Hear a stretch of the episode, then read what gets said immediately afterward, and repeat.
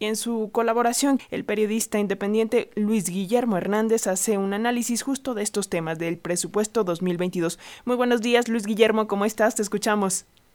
Eh, muy buenos días. Es eh, muy, muy importante analizar lo que ha ocurrido en la Cámara de Diputados esta semana anterior, la decisión del Congreso de aprobar en sus términos la propuesta de presupuesto de egresos 2022 que enfatiza en un, llamaría yo,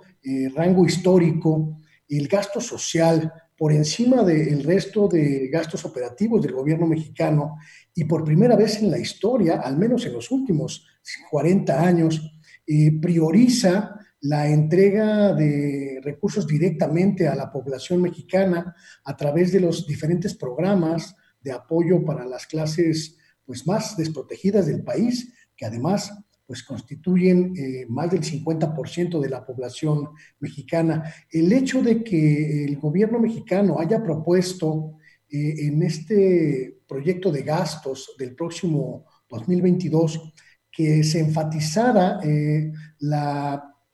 la aportación de recursos a programas como las personas adultas mayores, el programa de bienestar insignia de este gobierno y que le destine pues algo así como 102 mil millones de pesos, eh, que representa además el gasto más abultado en materia social de este gobierno, pues significa sin lugar a dudas un vuelco histórico respecto de la forma en la que se estructuraban los presupuestos en nuestro país. Por primera vez en los últimos 50 años, el gobierno mexicano no va a gastar más en su, propio, eh, en su propia estructura burocrática, en sus propios procedimientos administrativos, sino que va a entregar la gran mayoría de los recursos a los programas sociales que se entregan directamente, directamente a la gente. Además del programa de bienestar para personas adultas mayores que recibe pues un incremento presupuestal, también hay aportaciones a los programas como Sembrando Vida, que va a tener un aumento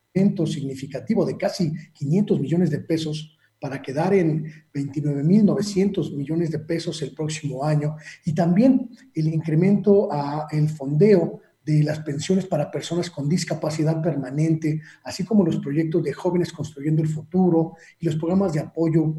para campesinos y personas del campo a través de eh, los fertilizantes y los insumos agrícolas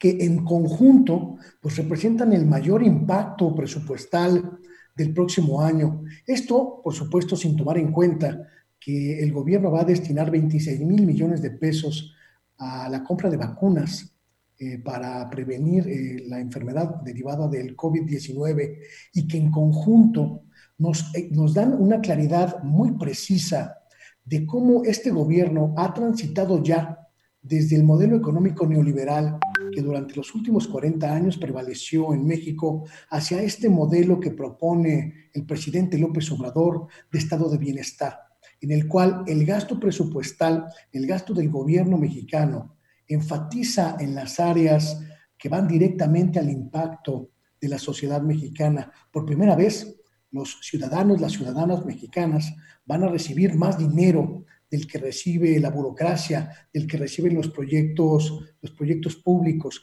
Y esto, sin lugar a dudas, nos refleja con mucha, con mucha nitidez exactamente de qué se trata este proyecto económico de la economía del bienestar. Si bien la mayoría de las instituciones públicas recibieron el presupuesto que solicitaban, también vemos impactos en términos eh, presupuestales para áreas como la Procuración de Justicia, principalmente el Poder Judicial y los institutos autónomos, como el Instituto Nacional Electoral, que vieron reducido su presupuesto. Esto también impacta en términos